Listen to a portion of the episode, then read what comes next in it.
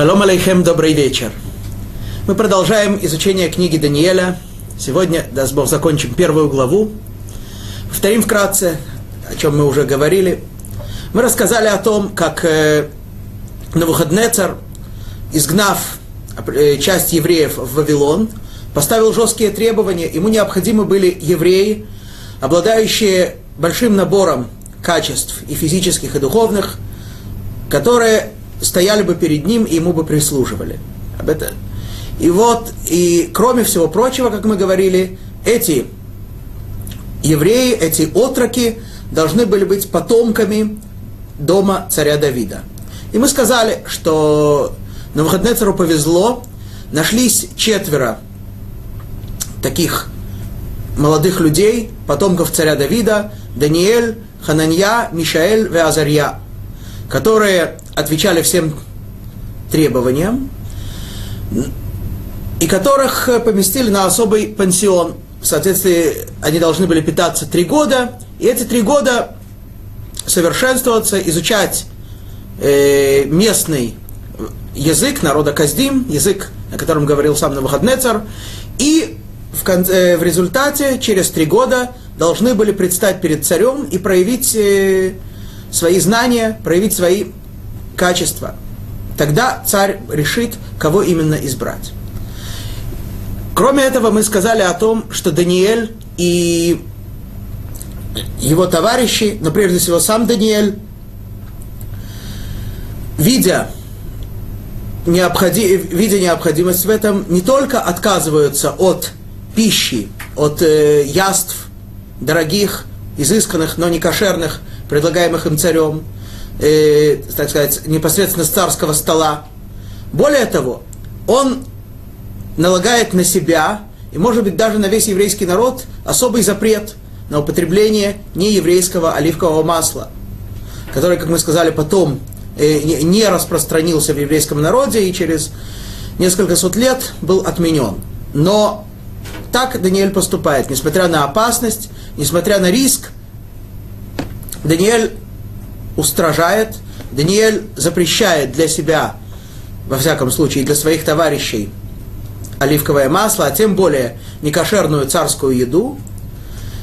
И благодаря этому не просто, э, э, так сказать, подстраивает определенным образом, э, испыт, э, проводит испытания 10 дней, как мы сказали, это были не, не просто 10 дней, а особые 10 дней между еврейским Новым годом Роша Шана и Днем Искупления Йом-Кипур. Эти 10 дней, то есть понятно, что они едят только зероним, только орехи, семечки, тому подобные вещи. Кстати, я обнаружил комментарий, который говорит, что это были не, не, не просто орехи и семечки, а различные виды бобовых. Если есть только их, у человека появляется во рту неприятный запах. И, к сожалению, в, той, в том времени и в той обстановке, поскольку общество было очень нескромным, очень э, не...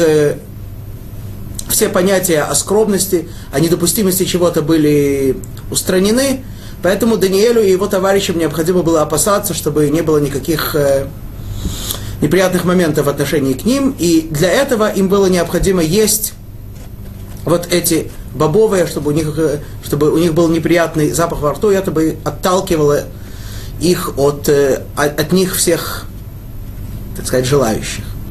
Вот. И, Дание, и, и по истечении этих десяти дней вид Даниэля и его друзей был не только не хуже, но лучше, чем все остальные, и поэтому, как мы сказали, Даниэль именно из-за того, что он так рискнул, он, так, он э, не уступил в данном случае, понимая, что если, так, э, что если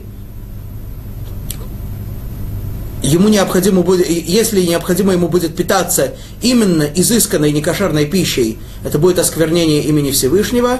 Поэтому Даниэль избирает, и его друзья избирают простую, но кошерную пищу, и тем самым э, Всевышний заботится о них, и они не теряют по, по внешнему виду, и как мы сейчас увидим, и по внутренним достоинствам в отношении всех своих э, коллег, всех тех, которые были набраны по приказу на выходные цара.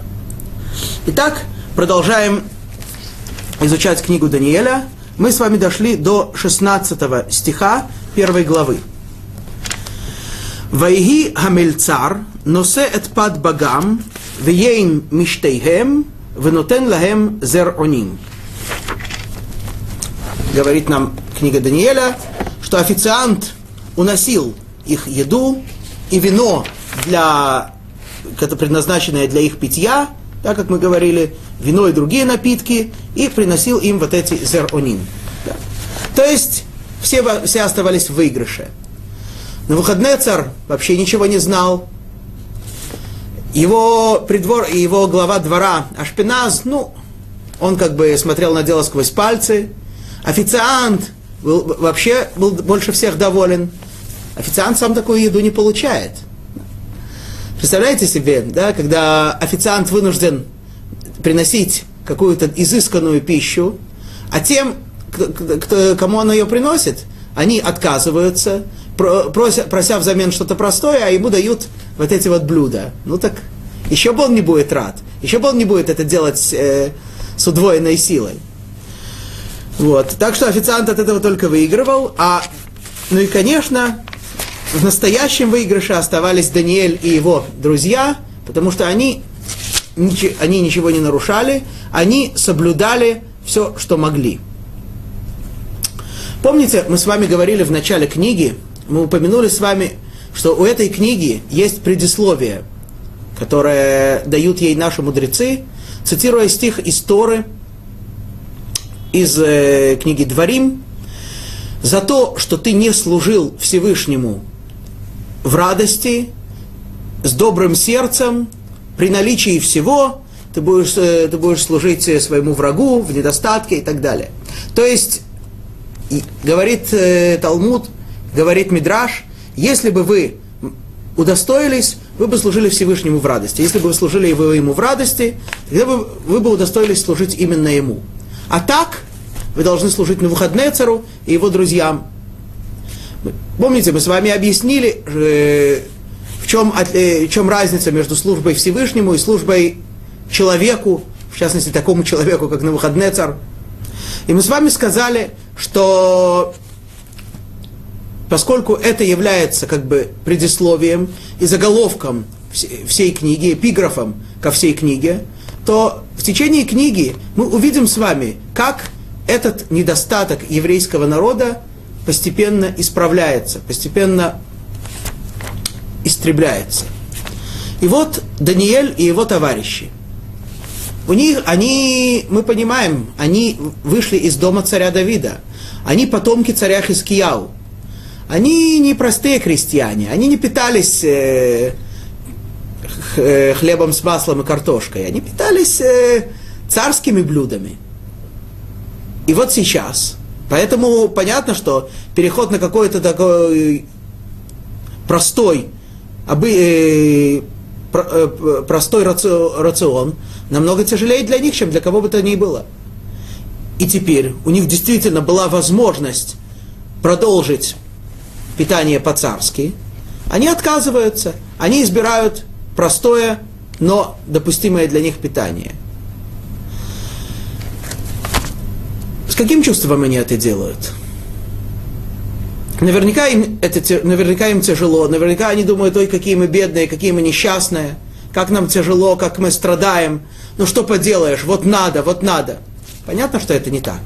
Если бы это было так, то у них было бы достаточно поводов для того, чтобы оправдать себя и сказать, нет, это опасно, это опасность для жизни, это...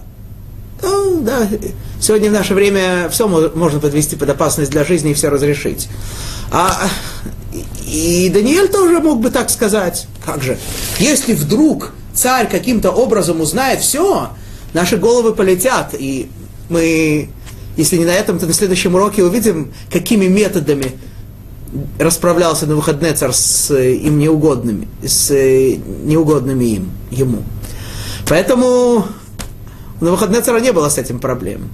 И Даниэль мог бы вполне оправдаться и сказать, вообще, и уж тем более, даже если как-то можно остеречься от того, чтобы есть явно некошерное блюдо, то, что запрещает Тора, хотя, как мы сказали, это тоже можно оправдать, но все равно уж, тем более какие-то запреты по постановлению мудрецов, и тем более вводить свои дополнительные запреты.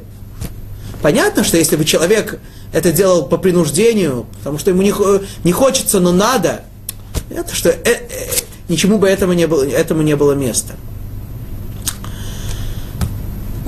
То есть Даниэль и его друзья едят, э, исполняют это не с печалью, не со страданием, а с радостью и добрым сердцем в наличии всего. Каким образом осуществляются эти вещи? Тора нам говорит, точнее, Танах, царь Давид, нам говорит в одном из своих псалмов, Тов Ашем лаколь вархамав аль-коль маасав. Добр Всевышний ко всем, и милость его на всех его творениях. Всевышний добр ко всем. Всегда Всевышний добр. Мы это знаем. Всевышний создал мир для того, чтобы творить добро. Он хотел сотворить добро, он создал весь этот мир. Мы это знаем. Мы это ощущаем? Нет. Почему?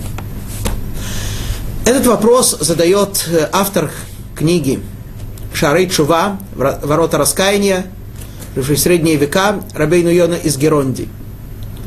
Рабейну Йона Геронди. Он отвечает на этот вопрос, дает на этот вопрос три ответа.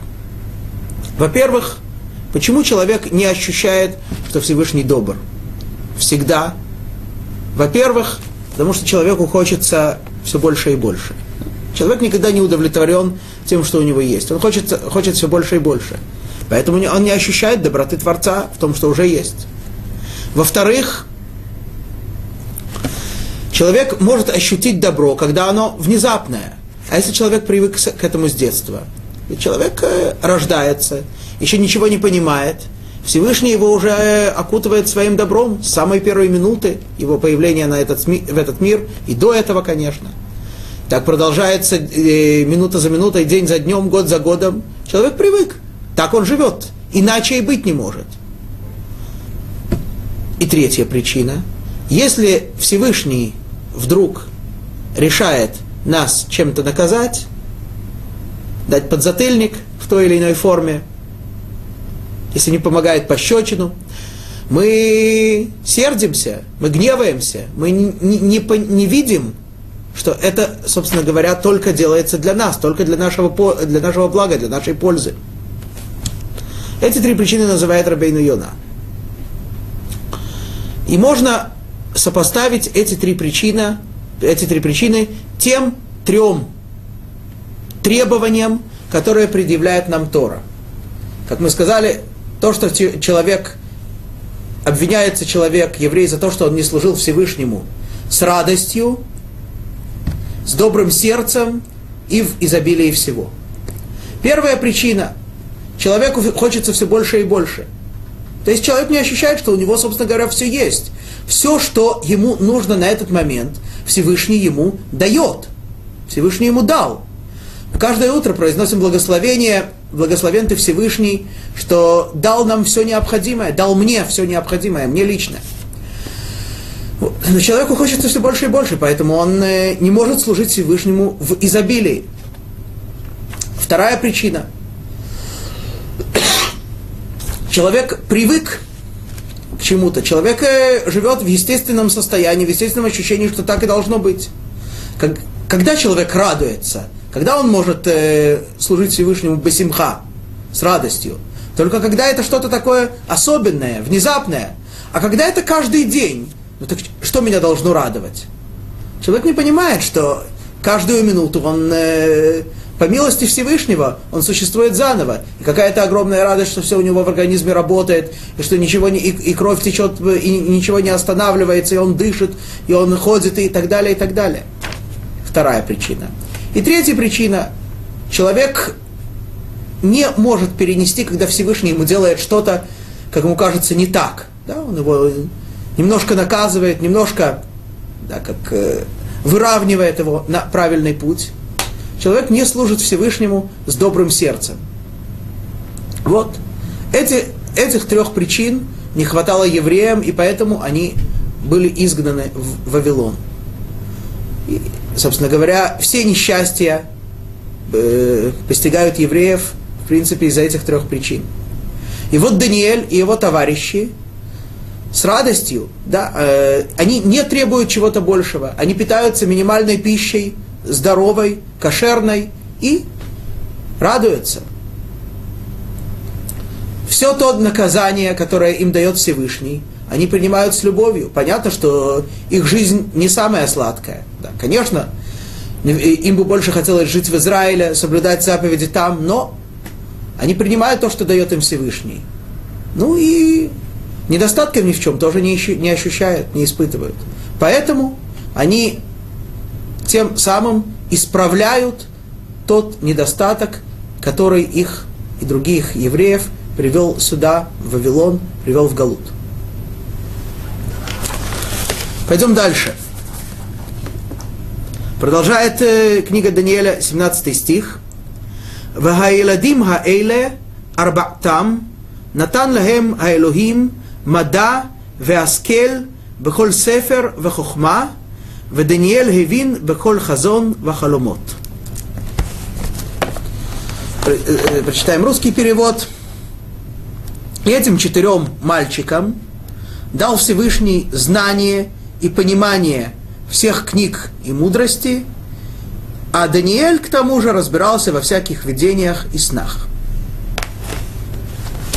Итак, мы с вами сказали, что Даниэль и его товарищи отказались от изысканной, деликатесной, некошерной пищи, избрали простую пищу, несмотря на то, что это не соответствовало их ежедневному рациону, когда они были Потом, когда они жили как потомки царя Хизкияу, когда они жили здесь, в Израиль. Вот, и тем не менее, они избирают этот путь, и благодаря этому Всевышний дает им две вещи, написано здесь, мада вегаскель, бехоль сефер вехохма. По-русски мы зачитали, это переводится как знание и понимание во всех э, книгах и во, все, и во всех книгах и мудрости. Поясним. Слово «мада» значит знание, да? Мы говорили об этом, что одно из требований, которое, при, которое предъявлял Навуходнецар к кандидатам в его дворец, «Йодэй мада», то есть люди, у которых есть энциклопедические знания, которые разбираются во всех вопросах. Да, это, это первый момент. И также и здесь они удостоились этого знания, знания во всех книгах. Было у них это изначально, говорит нам Тора нет, говорит нам книга Даниэля нет. Сейчас Всевышний им это дал. Вегаскель, то, что по-русски переводится как понимание, объясняют комментаторы разница между мада и аскель, что мада это знание, а Хаскель – это не просто знание материала, а это углубленное понимание всей мудрости, для которой недостаточно просто что-то знать, а нужно уметь размышлять, рассуждать и выводить одно из другого. Мы с вами говорили, что подобное качество называется бина, понимание, да, слово легавин на иврите понимать. Вот, но объясняют комментаторы, что Хаскель – это более глубокий уровень понимания.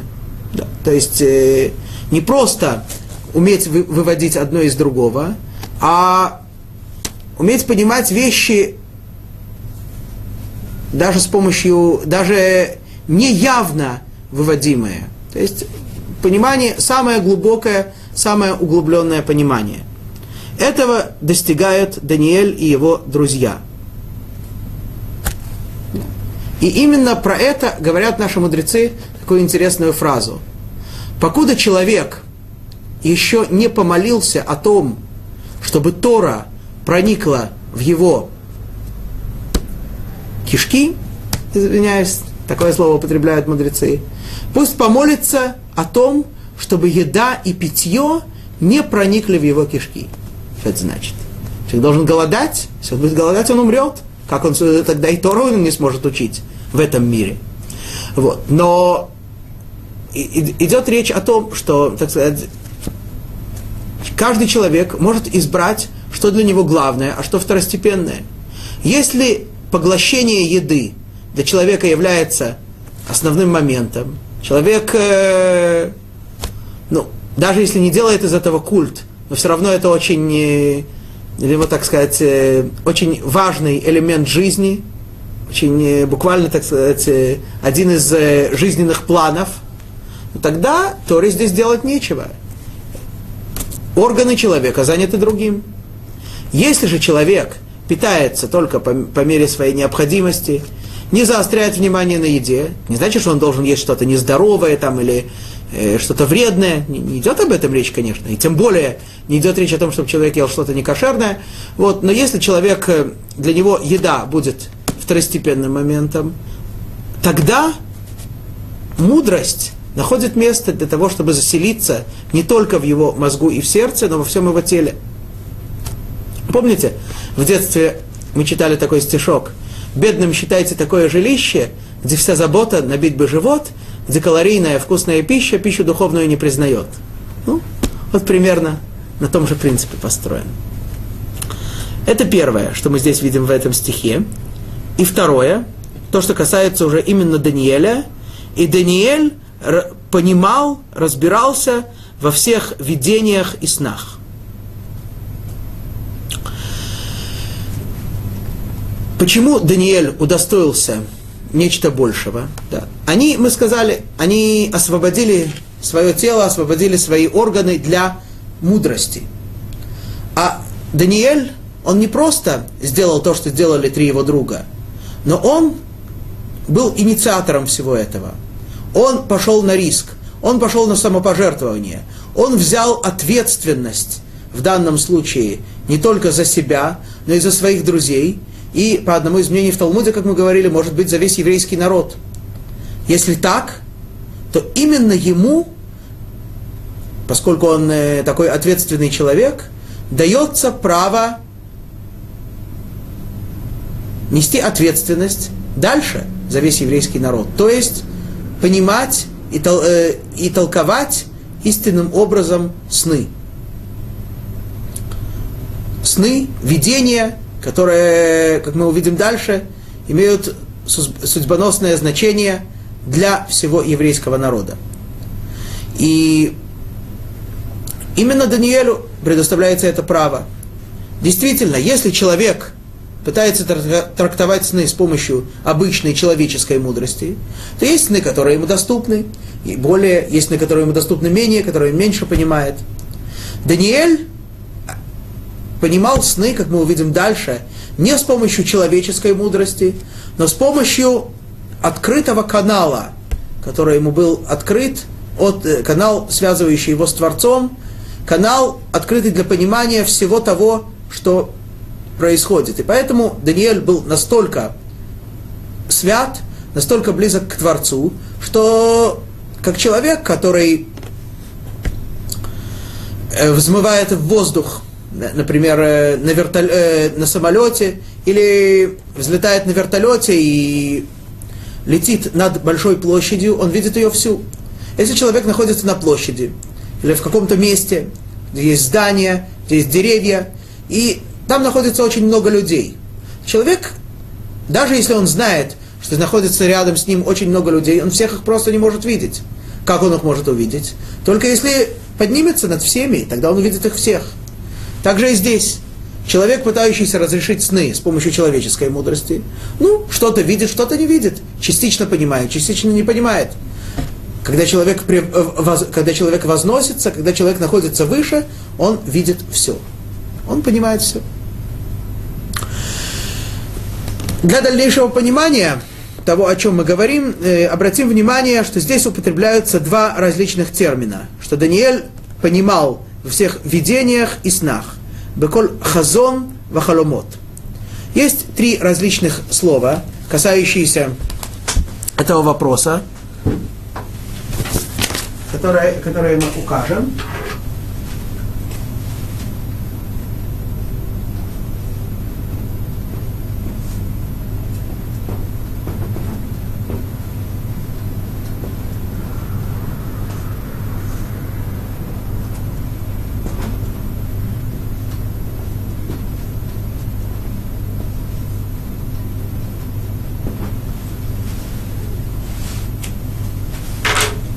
Хезьон, хазон, халом. В современном иврите эти слова могут переводиться одинаково, могут переводиться по-разному, но что они действительно значат? Хезьон – это именно видение в момент, когда человек спит. Хазон – это, это видение вообще, может быть во сне, может быть наяву. А халом, который, то, что переводится по-русски как сон, строго говоря, это вообще некоторая информация, некоторая картина, которая передается человеку в том или ином состоянии, не в том состоянии, когда он, так сказать, живет обычной жизнью, пользуется всеми органами чувств и все понимает и ощущает, а в таком необычном состоянии, или когда он в обмороке, или когда он во сне, это не, слово халом, это нечто общее, не имеется в виду обязательно что-то, что человек видит, но любое видение, опять-таки любой голос, любая другая информация, передаваемая человеку, или, или соответствующая каким, какому-то, каким-то его чувствам, или не соответствующая, это все называется халом. И вот Даниэль получает это право, а получает эту возможность понимать все видения и все сны. Итак, мы с вами подходим к одной из самых основных тем нашей книги. Это сны, сновидения. Вообще, как мы вообще относимся к такому понятию? Что это такое сон? Например, если мы посмотрим э, большую советскую энциклопедию, там говорится, что сновидение – это определенные образы или картины, возникающие у человека, когда он спит, в результате каких-то действий нервных клеток. Да? Так сказать, мозга за мозгу заходит, в результате этого человек э, видит сны. Вроде так все просто, так все объясняемо. Какие-то там нейроны бегают, какие-то там э, извилины крутятся и так далее, и так далее. И так человек, шарики бегают, ролики. Таким образом человек э, видит сны, то, то то ему приснится, то другое. Таков подход советской энциклопедии к этому.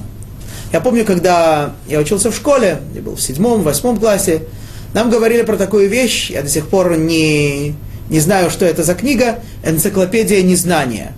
Видимо, какая-то, какой-то научный сборник, в котором приводятся все понятия, которые ученые до сих пор не могут объяснить. В частности, там было понятие сна, сновидения, как это появляется, как они образуются и так далее.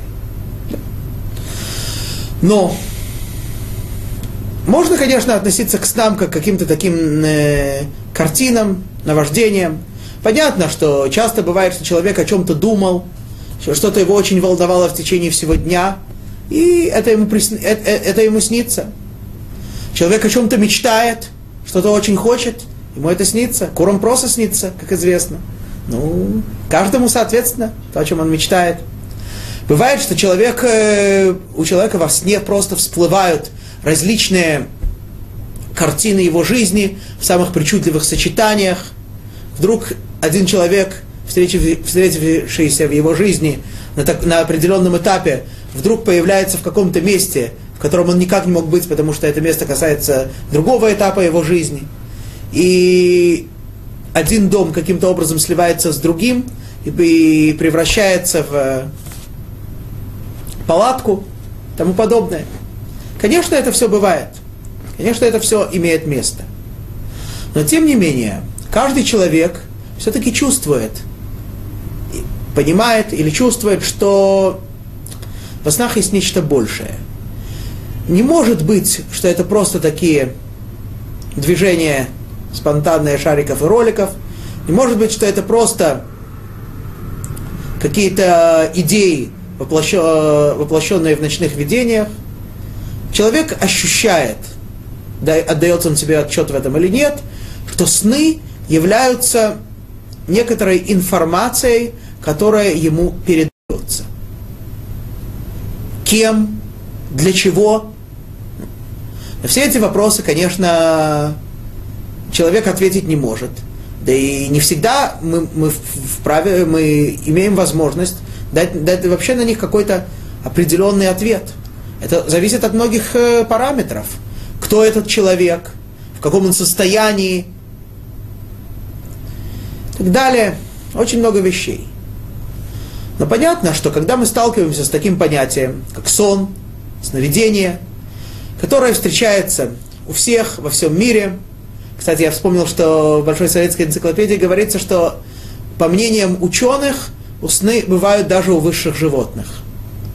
Я не могу это ни подтвердить, ни опровергнуть. Мне еще никто не докладывал из высших животных о том, что они видят сны. Но с другой стороны, мне никто и не докладывал, что они снов не видят. Так что судите сами.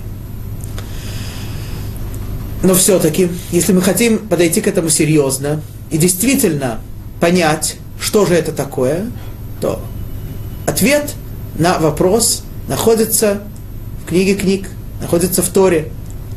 Потому что по-настоящему любую вещь может объяснить только тот, кто ее сотворил. Итак, что же нам говорит Тора насчет снов? В Талмуде, в трактате Брахот, посвящает несколько листов Талмуда, то есть это очень много, посвящается вопросам снов. Там приводятся действительно некоторые списки вещей, что когда человеку приснилось то-то, то это значит то-то, человеку приснилось то-то, это значит то-то. Например, то, Талмуд говорит, что если человеку приснился слон, на иврите пиль, то этому человеку или уже были, или будут огромные чудеса, Чудеса на иврите пилей, чудо это пеле, пилей плаот на асула, говорит Талмуд. Если будут э, чудеса из чудес. Если человеку приснились яйца, куриное или вороное, то это говорит о том, что над человеком распространяется некоторое тяжелое постановление свыше. А если яйца разбились, это значит, что это постановление отменено. И много других примеров. Вот.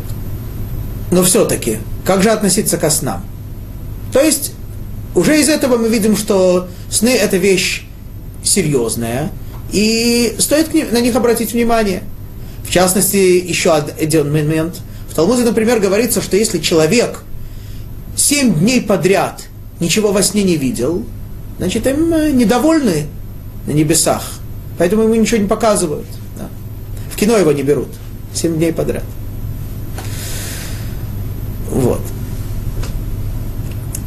Один из э, мудрецов последних столетий, Раби Шмуэль Эдельс, известный среди изучающих Тору, как автор комментария, сокращенно его зовут Маарша, он говорит так, что из тех, из тех листов Талмуда, о которых мы говорим, которые говорится про снах, можно сделать вывод, что существует три категории снов. Первое – это сон, который неплохой и нехороший. Сон, некоторое видение или другая информация, получая, э, даваемая ин, иным способом, которое человек э, воспринимает – она само по себе, эта информация не несет ни добра, ни зла. Все зависит от того, как ее истолковать. Получая, э, обнаруживается такая интересная ситуация, что часто сны бывают э, осуществляются в результате того, как их истолковали. Э, на тех листах Талмуда приводится удивительный рассказ, длинный. Мы его весь не будем рассказывать, только вкратце, как э, про двух мудрецов. самых великих мудрецов последних поколений Талмуда, Абая и Рава, друзей, друзей с детства, потом э, на определенном этапе истории возглавивших еврейский народ, им, и это само по себе, конечно, удивительно, снились долгое время одинаковые сны. Одному что-то приснилось, другому что-то, одному другому. Оба они ходили к какому-то человеку, который толковал сны. Он не говорил о том, что он берет за это плату, но если давали, не отказывался. Абае платил ему. Рава не видел, что он, так сказать, толкует ему сны бесплатно, толкует сны бесплатно тоже, не платил. А у него было неписанное правило. Тому, кто ему платит, он толкует сны в лучшую сторону, тому, кому кто ему не платит, толкует в худшую.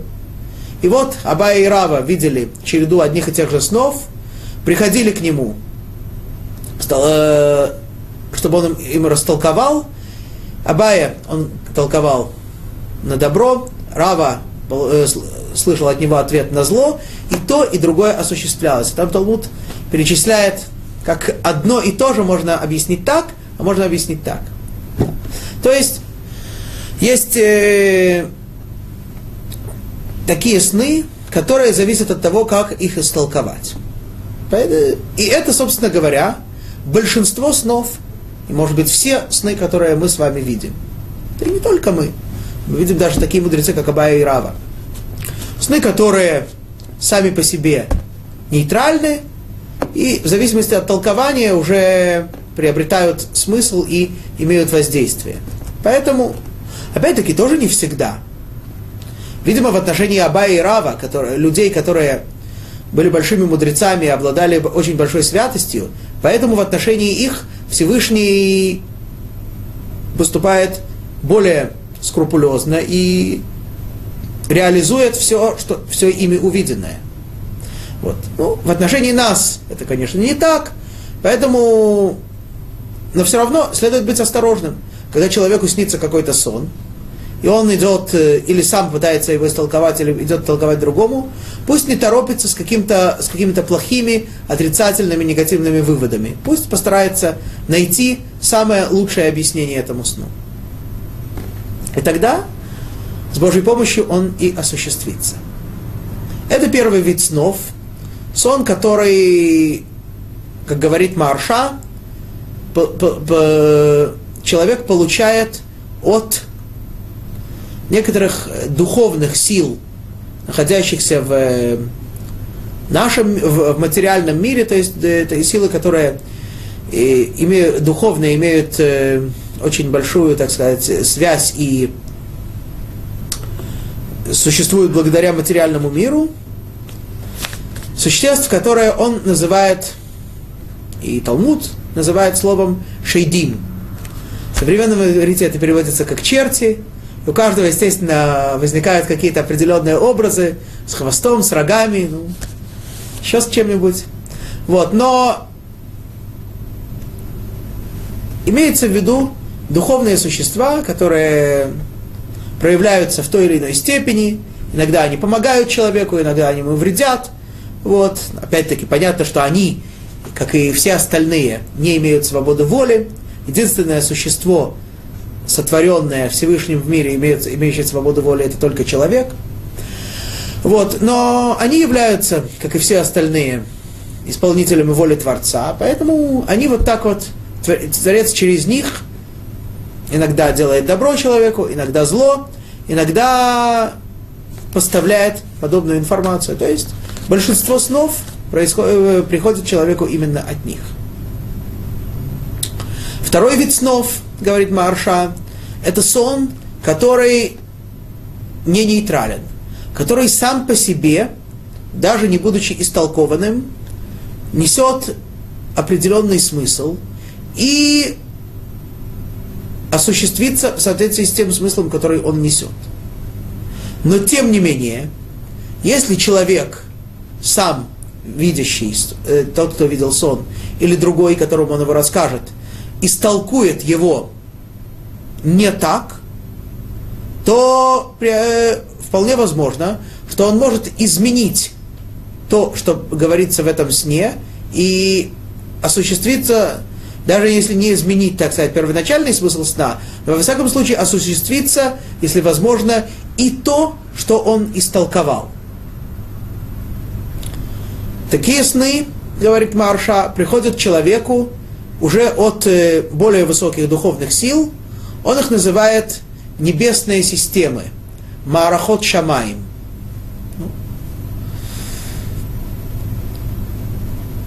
Наверняка те, кто изучают подобные вещи, люди, которые хорошо разбираются в духовных мирах, в скрытой, скрытом учении Торы, не смогут объяснить, что, что именно имеется в виду.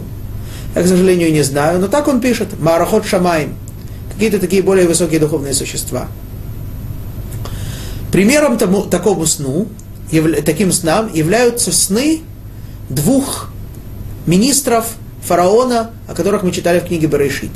Помните, там говорится о том, как э, после того, как Йосеф уже отсидел в египетской тюрьме 12 лет, э, э, извиняюсь, 10 лет, ему, по, ему подселили двух э, министров, одного министра винной промышленности, другого хлебобулочной, которые прогневили фараона, или они сами, или им подчиненные, в зависимости от разных комментариев.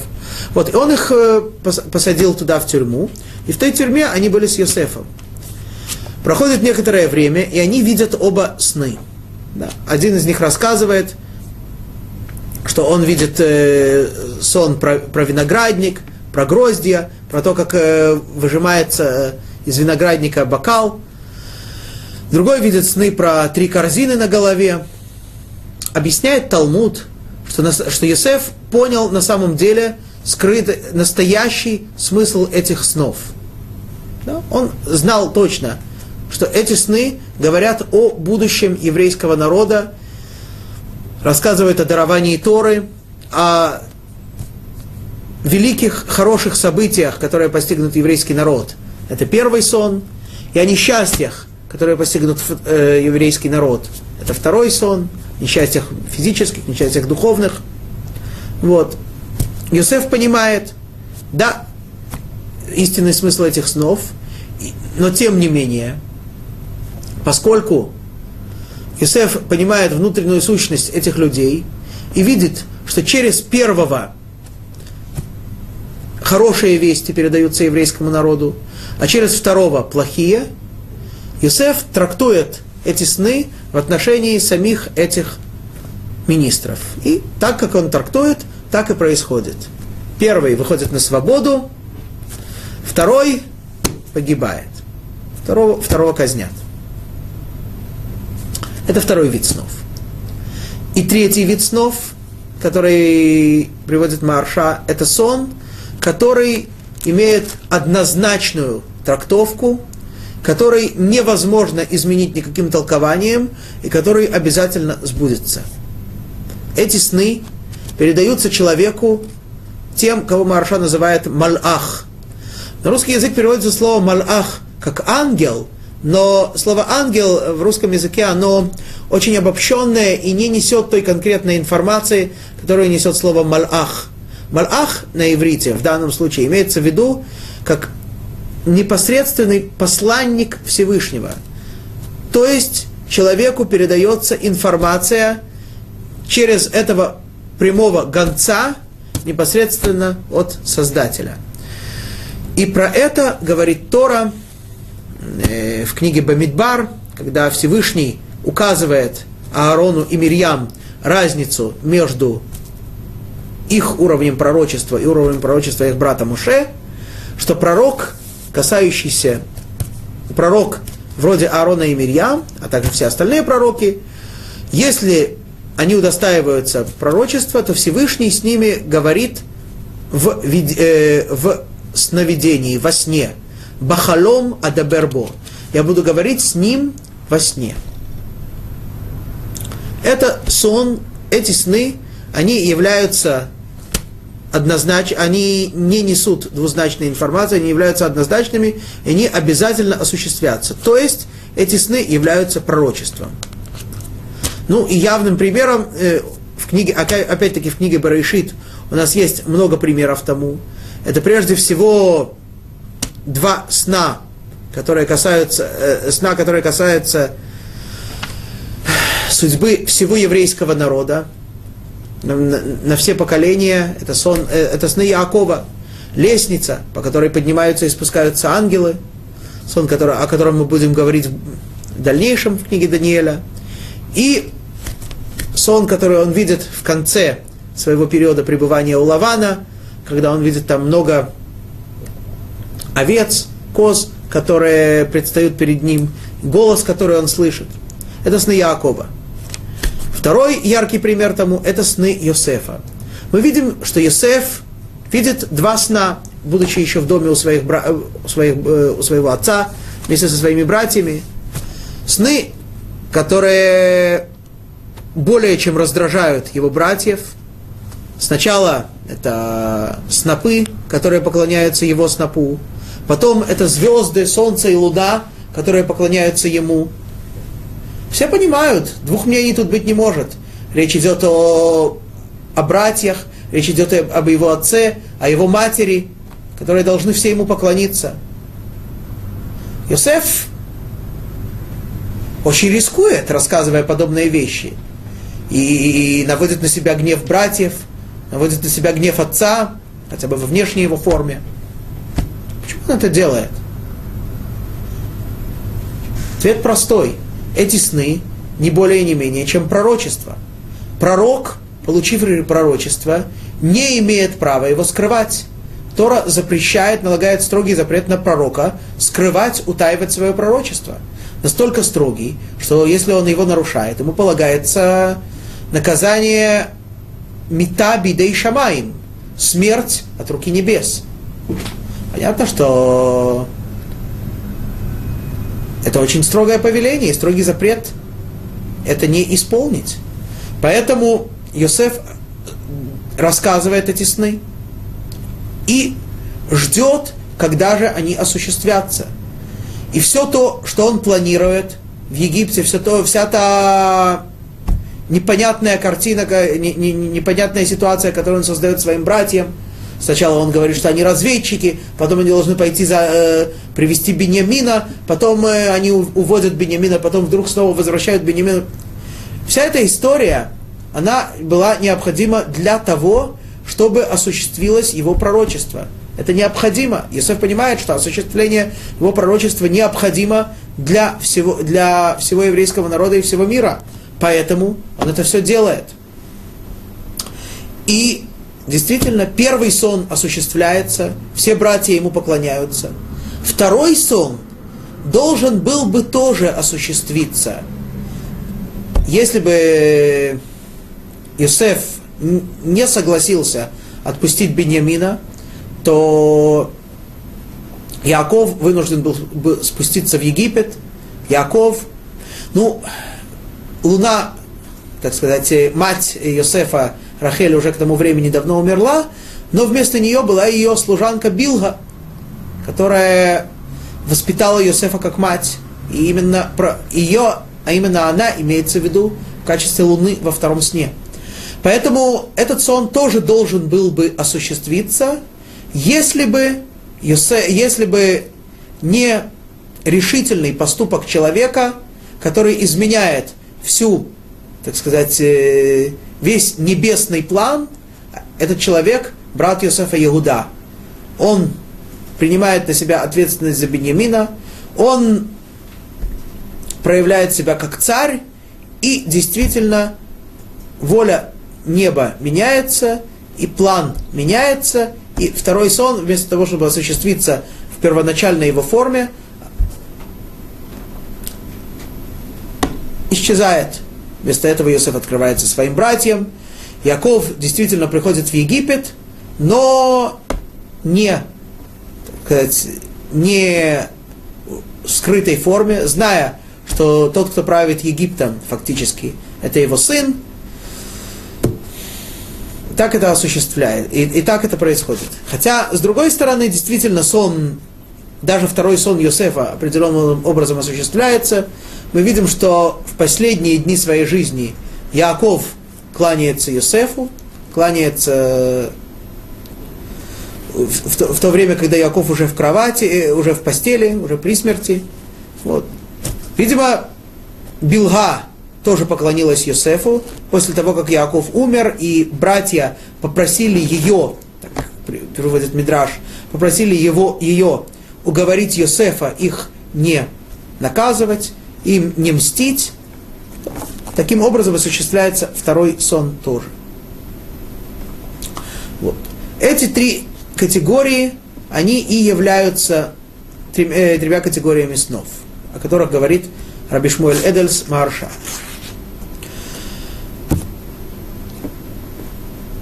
Есть интересные вопросы, которые задают э, мудрецы средних веков, решуним, более позднего времени, ахруним.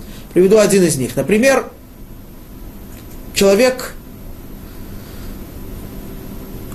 у которого умер отец и оставил ему наследство, видеть во сне, ему говорят, ты знаешь, в таком-то, таком-то месте лежит у человека, лежит, э, лежит у твоего отца деньги на благотворительность, то, что называется цдака. Отец их отделил, положил в, такую, в такую-то коробочку, в такой-то ящик, и еще не успел их отдать, ты их обязан отдать бедным. Человек открывает ящик, открывает коробочку, действительно там лежит та сумма, о которой ему говорилось во сне. Должен ли человек э, эти деньги отдать бедным? Говорят, э, говорят э, мудрецы, нет.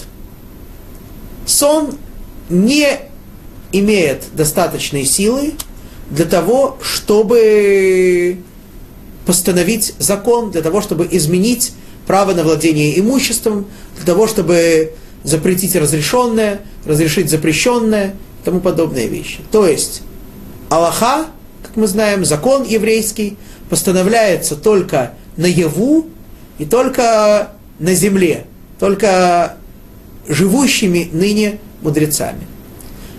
Поэтому то, что человек видит сон, это, как мы сказали, это очень важно, это информация, которая ему сообщается, что-то от него хотят. И человек э, мыслящий, человек, э, живущий не просто так, действительно пытается понять, что же хотят, что же ему этим передали, что же хотят от него, в соответствии с этим действовать. Однако человек должен быть осторожным и знать, что никакого нового закона, ни, никакого, так сказать, выяснения какой-то аллахической ситуации, ситуации, законодательной ситуации, сон не правомочен осуществить. Так, это предисловие, то, что касается снов. И даст Бог дальше, на следующих наших уроках, мы начнем разбирать сны Навуходнецера, сны Даниэля, и таким образом, э, Таким образом, э, поймем более глубоко те великие вещи, о которых мы говорили. Ну, пойдем дальше. 18 стих. Ульмикца ямим, ашер амар мелех лахавиям, вайвием сар хасерисим лефней невухаднецар.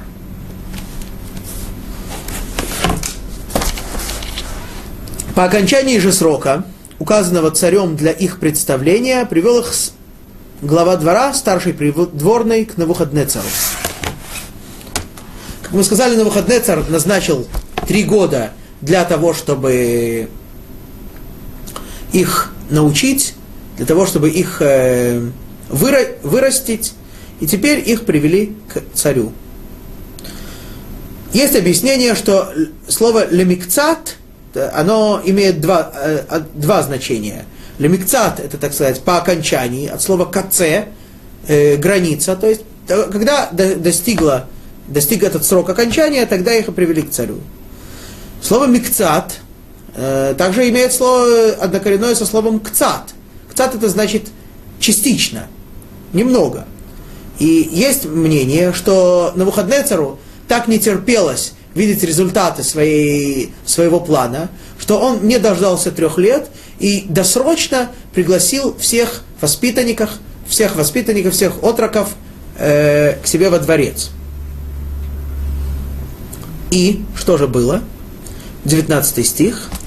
«Вейдабер и там хамелех, вло немца микулам ке Даниэль, Хананья, Мишаэль ва Азарья, ваяамду лифней амелех». Но Навуходнецар начал их сам испытывать, сам проверять. Это, кстати, говорит нам интересную вещь, что он не был каким-то недоумком, он был очень мудрым, он разбирался во многих вещах, поэтому сам лично их экзаменовал и увидел резкую разницу между всеми отроками, даже еврейскими, а тем более нееврейскими, и вот этими четырьмя друзьями. Ну, а коли так, коли разница явно видна, то они будут именно теми, кто предстанет перед царем, кто будет э, служить царю. Итак, Навуходнецар их назначает своими придворными. Продолжает книга Даниэля и говорит, 20 стих, «Вехоль девар хохмат бина, ашер бикеш мехем хамелех, ואמצאם עשר ידות על כל החרטומים, האשפים, אשר בכל מלכותו. После того, как они э, были избраны на царскую службу, царь решил посмотреть, какое место они занимают среди имеющихся придворных у него мудрецов. Устроил он им совместный экзамен. Ну, надо понимать, что на выходные царь умел экзаменовать. И так говорится так переводится этот стих на русский язык. И во всяком деле мудрого разумения, о котором спрашивал у них царь, он находил, что они в десятеро превосходят всех ученых лекарей, которые есть во всем его царстве. Немного неточный перевод, сейчас объясним. Итак, всякое мудрое разумение, как здесь переводится, двар хохмат бина, то есть всякая мудрость, всякое углубленное понимание всех вопросов, которые задавал на выходные царь им, этим четырем друзьям, и своим стажированным, своим э, матерым мудрецам, а именно, здесь называется два вида мудрецов, хартумим и ашафим. Да, здесь переводится ученые и лекари, то есть это люди, которые разбираются в науках, люди, которые разбираются в медицине. Другое объяснение, которое тоже верно, это хартумим, это колдуны, люди, разбирающиеся, так сказать, умеющие колдовать, разбирающиеся во всяких подобных ситуациях, э, законах э, духовных сил, те же самые хартумим, которые упоминаются при дворе фараона, и ашафим – это люди, гадающие по звездам, люди, разбирающиеся в астрологии. Вот.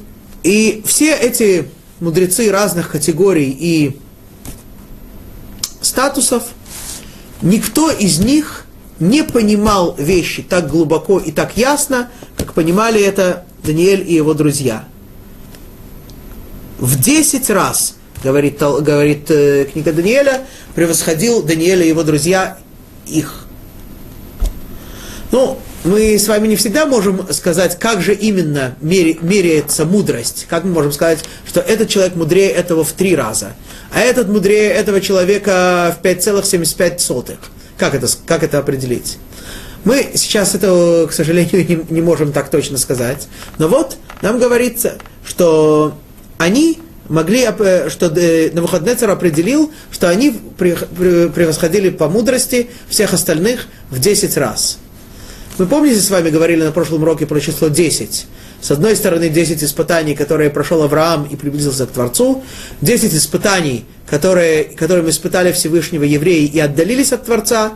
Каждый год человеку дается 10 дней для того, чтобы направить себя к этой десятке или к этой. И вот те 10 дней, которые использовал Даниэль и его, и его друзья,